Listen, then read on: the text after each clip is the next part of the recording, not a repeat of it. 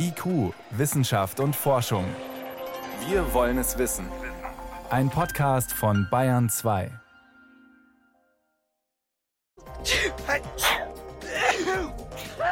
Ohne Worte, so klingt's gerade. Zu Hause, beim Nachbarn, anderswo.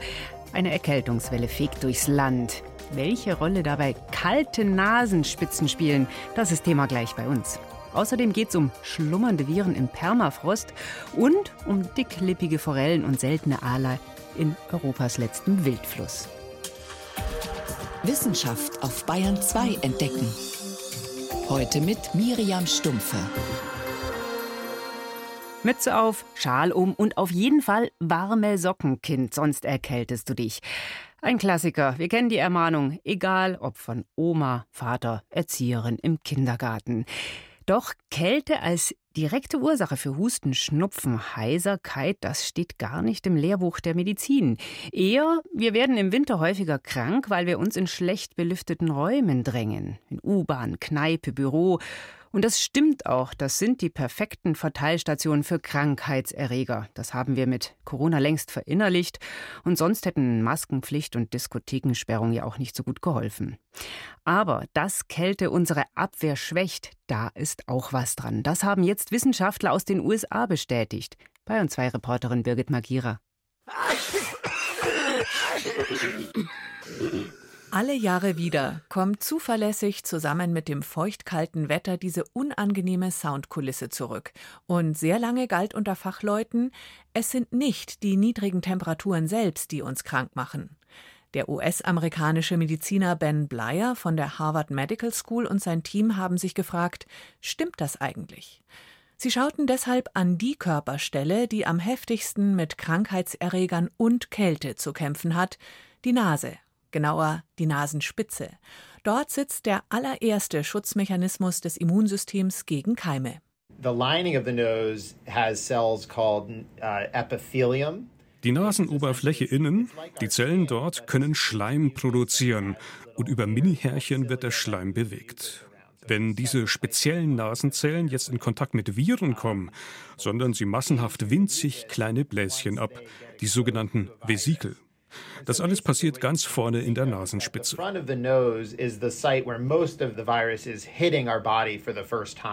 Zehntausend bis 20.000 Liter Luft atmet ein Mensch täglich ein und aus, beladen mit Millionen von Erregern. Deshalb ist der Eingangsbereich an den Nasenlöchern als Ort für den allerersten Feindkontakt auch sehr gut gerüstet, erklärt der Forscher. So what we found was that as a result of pulling in this virus wir konnten feststellen, dass diese Armee von Vesikeln, dass diese Mini-Bläschen, die plötzlich im Nasenschleim auftauchen, bewaffnet sind. Sie haben Rezeptoren, Fangarme, wenn man so will, mit denen sie die Viren binden können. Außerdem sind die Vesikel im Innern voll mit chemischen Kampfstoffen, die die Viren abtöten. Ben Bleier vergleicht die Situation mit einem Hornissennest, das man anstößt. Sofort verlässt ein angriffslustiger Schwarm das Nest und bekämpft den Angreifer, noch bevor der eindringen kann. Auch das menschliche Immunsystem baut die erste Verteidigungslinie schon im Nasenschleim auf, weit vor der ersten Körperzelle. Schon allein das ist eine spannende Beobachtung. Aber welche Rolle spielt die Kälte? Bei gesunden Testpersonen haben wir in der Nasenspitze die Temperatur in den Körperzellen gemessen. Zunächst bei normaler Raumtemperatur und dann noch einmal in deutlich kälterer Luft, so wie draußen im Winter. Und tatsächlich wird es in der Zelle selbst auch kälter, und zwar um 5 Grad. Klingt logisch. In der Nase wird's kälter. Im Gegensatz zu anderen Körperbereichen, wo mit viel Energieaufwand eine Temperatur von 37 Grad gehalten werden kann. Nur, was passiert, wenn die hocheffektiven Abwehrzellen an der vordersten Keimfront abkühlen? Sie schicken viel weniger Vesikel los, die noch dazu schlechter ausgerüstet sind zur Virusbekämpfung. Insgesamt, so Bleiers Ergebnis, ist die Immunabwehr in der Nasenspitze bei Kälte nur noch halb so gut. Heißt umgekehrt, doppelt so viele Viren können Körperzellen attackieren. Damit ist die Wahrscheinlichkeit, krank zu werden, bei niedrigen Temperaturen viel höher. Die Kälte selbst ist also Mitursache für mehr Infektionskrankheiten. Der Münchner HNO-Arzt Rainer Jund hat sich mit der Studie beschäftigt und ist beeindruckt. Die Arbeit ist sehr interessant. Jahrzehntelang haben wir immer geglaubt, es liege nur an der Ansteckung, also an der Zusammenballung von Menschen in engen Räumen, dass wir im Winter häufiger krank werden. Jetzt, durch diese Arbeit, eröffnet sich aber eine neue Perspektive und es verdichten sich die Anhaltspunkte, dass die Temperatur direkt unser Immunsystem beeinflusst. Und das ist etwas, auf was wir lange Zeit gewartet haben. Womöglich wäre der leidige Mund-Nasenschutz gegen Corona am Ende schon allein deshalb noch sinnvoll, jetzt im Winter. Ein Effekt dieser Studie zeigt nämlich, dass wenn man die Nase und den Mund-Nasen-Rachenraum warm hält durch eine Maske, viel weniger Gefahr bestehen könnte, sich direkt mit Atemwegskeimen zu infizieren, weil unser Immunsystem an dieser Stelle dann besser funktioniert. Also gleich zwei Gründe, die Maske ab und zu noch aufzulassen. Und die Oma? Hatte die also schon immer recht mit ihrer Warnung? Kind, zieh dir die warme Jacke an, Schal und warme Socken, sonst wirst du krank bei der Kälte. Well, you know, in this case, I would say our grandmothers were right. Unsere Großmütter haben oder hatten da schon But in this case, the socks need to go on your nose instead of your feet. so wie die Dinge jetzt liegen, wäre es noch besser, die Socken über die Nase zu ziehen, oder? Naja, vielleicht ist da die Maske doch ein bisschen schicker. Gibt's ja inzwischen in vielen Varianten. Wie Kälte unsere Nasenschleimhaut anfällig für Viren macht, das schilderte hier Birgit Magira. IQ, Wissenschaft und Forschung gibt es auch im Internet. Als Podcast unter bayern2.de. Es ist zwölf Minuten nach sechs. Sie hören Bayern 2 und jetzt geht's es in den Südosten Europas und an einen einzigartigen Fluss die Vjosa in Albanien. Rund 260 Kilometer lang schlängelt sie sich durch das Land. Beginnt als kleiner Bach noch in den Bergen Griechenlands, gräbt sich dann in Albanien türkisblau und kalt durch enge Schluchten, bis sie plötzlich in ein weites Kiesbett mündet und gemächlich Richtung Adria meandert. Die Vjosa, das ist Europas letzter langer Wildfluss. Fast unverbaut bisher, aber heiß umkämpft. Ein großes Wasserkraftwerk sollte dort entstehen. Bagger hatten schon angefangen, den Boden umzugraben. Aber dann hat der Widerstand von Naturschützerinnen und Forschern sie gestoppt. Jetzt könnte das Vjosa-Gebiet Nationalpark werden, ein neues Schutzgebiet in Europa. BR-Osteuropa-Korrespondent Wolfgang Fichtel war dort unterwegs. Albaniens Ministerpräsident Edi Rama hat sich schlau gemacht. Er will nicht nur wedeln mit dem Schlagwort Biodiversität. Ihn interessieren Zahlen und Fakten. Zum Beispiel 400 von den Vorgängerregierungen geerbte Genehmigungen für Wasserkraftwerke und Staudämme entlang der Vjosa oder die acht gestoppten Großprojekte von seiner Regierung. Dafür braucht der Regierungschef des armen, aber ehrgeizigen kleinen Landes Albanien ein paar Argumente. Und die haben ihm engagierte Naturwissenschaftler gegeben. Der Ministerpräsident zählt auf. Vjosa an und in der Vjosa gibt es mehr als 1100 Arten, davon 13 Tierarten und zwei Pflanzenarten, die in der ganzen Welt bedroht sind. 54 Tier- und 25 Pflanzenarten stehen in Albanien auf der roten Liste. Die Vjosa, das ist ein Ökosystem, das einen außergewöhnlichen Wert hat für unser Land. me një vlerë të jashtëzakonshme për vendin tonë. Eine Erkenntnis, für die Idirama Applaus erntete. Das war im vergangenen Sommer. Gleich nach seiner Rede unterzeichnete Albaniens Tourismusministerin gemeinsam mit vier Umweltschutzorganisationen eine Absichtserklärung. Die Vjosa, das ganze Tal, möglichst auch die Nebenflüsse, sollen Nationalpark werden. Streng geschützte Natur. Der Applaus gebührt vor allem den Forschern der Universität für Bodenkultur in Wien. Sie haben in einer Grundlagenstudie zur Biodiversität an der Vjosa die mehr als 1100 Arten dokumentiert und deutlich gemacht, wie schwer der Verlust wäre, wenn, wie ursprünglich geplant, 80 Prozent des Flusses gestaut und abgeschnitten würden. Wobei die Forscher betonen, das war nur eine Momentaufnahme, die tatsächliche Zahl der seltenen Arten dürfte viel höher sein. Der albanische Biologieprofessor Aleko Mio er lehrt an der Universität Tirana, hat aber auch eine kleine Forschungsstation hier direkt am Ufer der Vjosa. Er gehört mit zum Forscherteam Biodiversität an der Vjosa. Er zeigt auf den Fluss und zählt einige der bedrohten Arten auf, die es hier gibt. Eine davon ist der europäische Aal, vom Aussterben bedroht. Aber auch der Otter, die besonderen Forellen an der Vjosa. Es gibt auch andere seltene Fische und Wasservögel, die nur hier in diesem Habitat vorkommen. Schöne Natur allein aber reicht nicht, um ein Gebiet wirkungsvoll zu schützen. Deshalb war die Zusammenarbeit mit den Wissenschaftlern, zum Beispiel der Organisation Riverwatch, sehr wichtig, sagt Aleko Mio. Viele der Arten, Kleintiere, oft im Wasser, oft Mikroorganismen, auch Pflanzen, sind nicht so einfach sichtbar, wenn man entlang der Vjosa unterwegs ist. Das war den Autoren des 63 Seiten starken Vjosa-Reports schon klar. Deshalb listen sie nicht nur auf, sondern haben eindrucksvoll fotografiert, was sich fotografieren ließ. Das ist aber leider nicht der ganze biodiverse Reichtum der Vjosa. Da ist noch viel mehr, das fast unsichtbar ist und trotzdem sehr wichtig fürs Ökosystem, erklärt Professor Mio. Natürlich wollen die Besucher etwas über Säugetiere und Vögel hören, die groß und ansehnlich sind. Aber der Fluss ist vor allem Heimat für viele kleine Tiere, die wir gar nicht sehen. Klingt vielleicht seltsam, aber ich habe allein 65 Arten gefunden, die wir nicht sehen können, nur unter dem Mikroskop. Auch die sind sehr wertvoll für das Ökosystem hier. Olsi Nika, der Vorsitzende der albanischen Umweltschutzorganisation Eco Albania, die sich für den Nationalpark Vjosa einsetzt, kennt das Problem. Es gibt zwar einen vielgeliebten Vogel hier, sie nennen ihn Adler, wie Albaniens Wappentier aber in Wirklichkeit ist es ein sogenannter Schmutzgeier, Aasfresser. Wichtig für die Natur, aber eben ein bisschen dicklich und struppig, der gern gackert mit nacktem Hals, und nur im Flug sieht er einigermaßen majestätisch aus.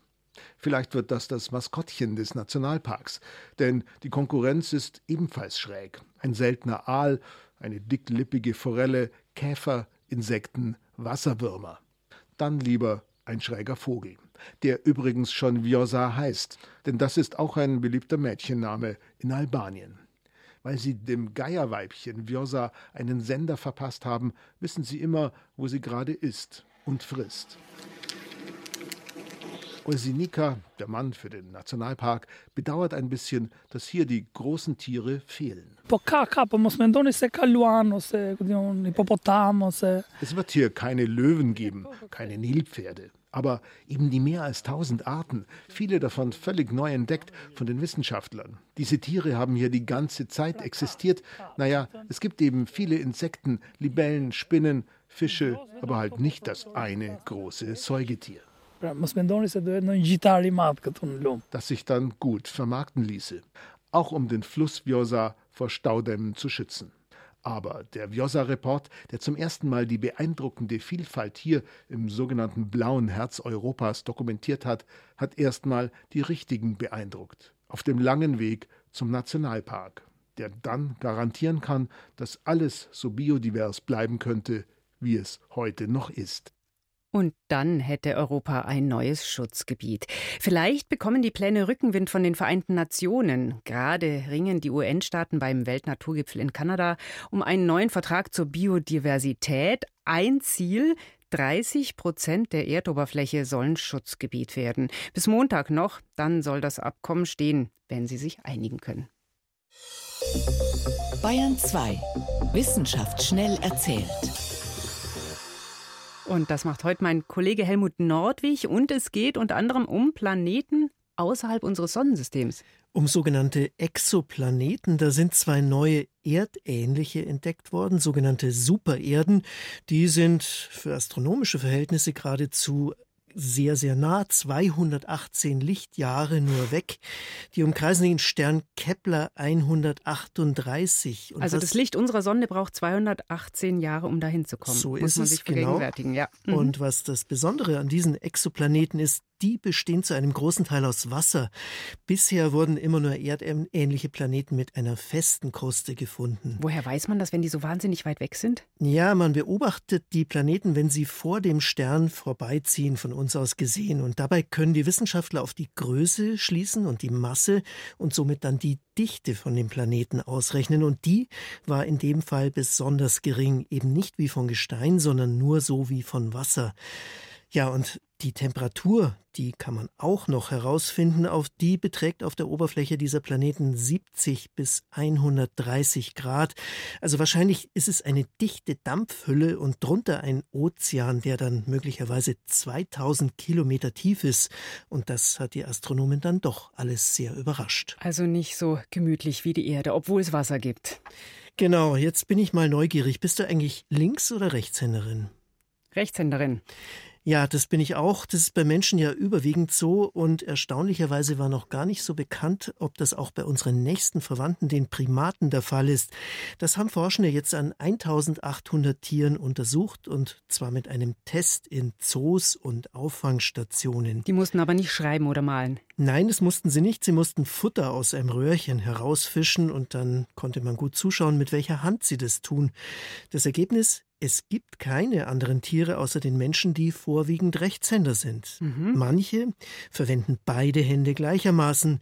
Und es gibt dann auch einige Primatenarten, Klammeraffen zum Beispiel, die eine bestimmte Hand bevorzugen. Aber da gibt es dann innerhalb dieser Art gleich viele Rechts- wie Linkshänder. Also nichts rausgefunden bei dem Versuch. Nee, eigentlich hatten Wissenschaftler gehofft, dass sie den Gründen für unsere überwiegend Rechtshändigkeit auf die Spur kommen, aber das ist genauso ein Rätsel, wie es vorher schon war. So, und jetzt kommen wir zu diesem Geräusch hier. Und das ist keine Schreibmaschine. Klingt aber so. Ja, es ist ein Frosch, der ein lebt Frosch. auf Madagaskar und dort sind viele Frösche ganz schön laut, der hier zum Beispiel auch. Ja, wie klingen diese Knarren? Äh, wie sehen die aus? Wie groß sind die, wenn die so laut knarren? Die sind so wie unsere Frösche ungefähr. Die knarren auf, auf die gleiche Weise. Aber umso erstaunlicher ist es, dass jetzt gleich 20 Arten neu beschrieben worden sind. Zumal die, die gar leben. nicht. Bitte? Die dort leben. Die dort leben, zumal die gar nicht mal selten sind oder vom Aussterben bedroht nicht mal jetzt erst gefunden, sondern die lagen schon 200 Jahre in Formalin eingelegt in Museen und da war aber oft unklar, zu welcher Art sie eigentlich gehören. Und heute macht man da Erbgutanalysen, aber Formalin zerstört die DNA. Jetzt gibt's aber ein neues Verfahren, mit dem Forschende auch aus solchen eingelegten Exemplaren die DNA identifizieren können. Und da waren sie dann doch ganz schön überrascht, wie viele Arten sie eben doch noch nicht kannten von diesen knatternden, knarzenden und ratternden Fröschen aus also, Madagaskar. Mhm, also große Vielfalt fürs Froschkonzert auf Madagaskar. Vielen Dank, das war Helmut Nordwig mit den Meldungen.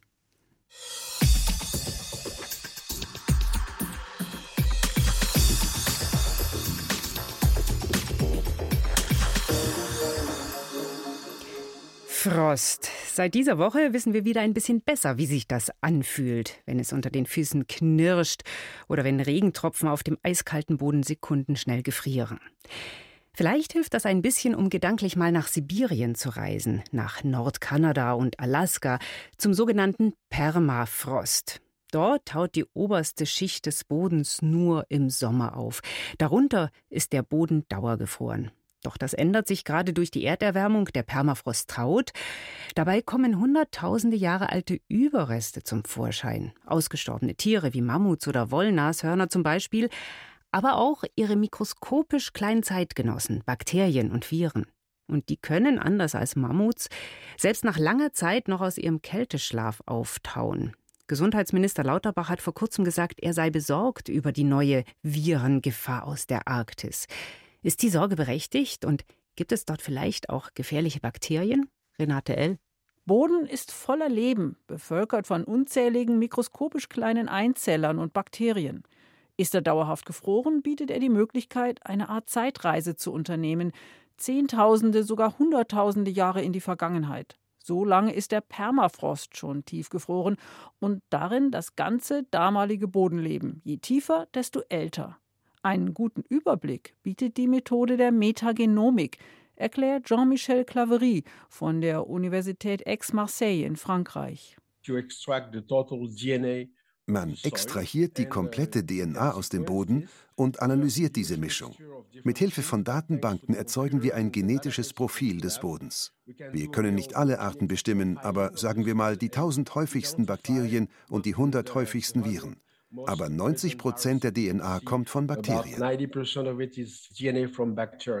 Unter diesen Bakterien sind viele, die den Trick der Antibiotikaresistenz beherrschen, was aber nichts mit moderner Medizin zu tun hat, erklärt Devin Drown vom Institut für Arktisbiologie an der Universität von Alaska. Die Bakterien setzen sich mit chemischen Verbindungen oder anderen Mechanismen gegen andere Bakterien, Pilze und ähnliches zur Wehr. Eine Antibiotikaresistenz entwickelt sich auch ohne einen externen Auslöser. Wir finden weltweit Resistenzmechanismen in Bodenbakterien, auch solche gegen Antibiotika. Diese Mechanismen gehören seit sehr langer Zeit zum genetischen Repertoire der Bakterien, nur dass sie sie heutzutage gegen Medikamente einsetzen. Wir haben keine neuartigen Resistenzmechanismen im Permafrost entdeckt permafrost-disturbed soils. In den oberen Schichten, die jetzt auftauen, ob es in tieferen Schichten alte Bakterien mit anderen Antibiotikaresistenzmechanismen gibt, wurde noch nicht untersucht. Im Permafrostboden gibt es allerdings auch Viren. Sie sind für ihre Vermehrung auf andere Zellen angewiesen, ähnlich wie Parasiten auf einen Wirt.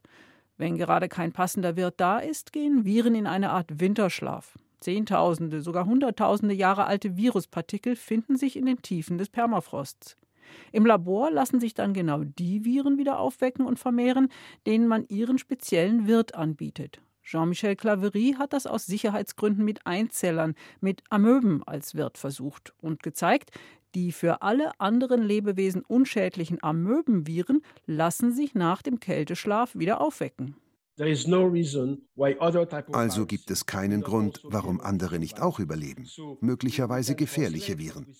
Die nächste Frage ist natürlich, sind solche Viren denn auch im Permafrost? Und die Antwort ist ja. Pockenviren zum Beispiel oder auch Herpesviren, die unter anderem Windpocken oder Gürtelrose auslösen und Asfa-Viren, die Schweinepest verursachen. Die Viren können auch mit heutigen Lebewesen in Kontakt kommen. Denn wenn der Permafrost auftaut und an Hängen abrutscht, kommen tiefe Bodenschichten an die Oberfläche. Und beim Bergbau. Für den Tagebau werden riesige Löcher gegraben, die reichen in eine Million Jahre alte Schichten. Das beunruhigt mich am meisten. Vor 50.000 Jahren gab es Säugetiere und andere Lebewesen, die wir kennen. Vor einer Million Jahren gab es aber Viren und Bakterien, mit denen unser Immunsystem nie Kontakt hatte. Die echte Gefahr ist also, dass diese sehr, sehr tiefen Schichten freigelegt werden, ohne Sicherheitsmaßnahmen. Denn Bergbau findet unter freiem Himmel statt, anders als Laborexperimente. Ob heutige Tiere und Pflanzen für potenziell gefährliche Viren aus dieser Zeit als Wirte geeignet sind, wurde noch nicht untersucht. Jean-Michel Claverie hat sich gegen entsprechende Experimente entschieden. Russische Forscher allerdings haben solche Projekte angekündigt. Im staatlichen Forschungszentrum für Virologie und Biotechnologie in Novosibirsk, einem Hochsicherheitslabor, will man zum Beispiel Viren aus dem Gewebe von Mammuts, also Urzeitelefanten, wiederbeleben. Ich mache mir große Sorgen, weil ich glaube, das ist sehr gefährlich. Denn diese Viren könnten zum Beispiel Elefanten infizieren, aber auch andere Säugetiere. Und wir Menschen sind ja auch Säuger. Wir wissen, dass in diesem Labor viele Unfälle passiert sind. Viren wurden in die Umwelt freigesetzt. Und wo Menschen handeln, gibt es eben Risiken. Das ist zurzeit ein Diskussionsthema in der Wissenschaft. Mehr als diese Ankündigung ist zwar bislang nicht bekannt, aber auch die Kontakte zu Forschenden in Russland sind nicht mehr so selbstverständlich wie vor dem Krieg. Es gibt also verschiedene Möglichkeiten, wie heutige Lebewesen mit uralten Viren aus dem Permafrost in Kontakt kommen können. Aber ob die sich in der heutigen Umwelt ausbreiten könnten, ist derzeit völlig unklar. Viren aus dem Eis, das war ein Beitrag von Renate L. Für heute war es das erstmal bei uns. Ich bin Miriam Stumpfe.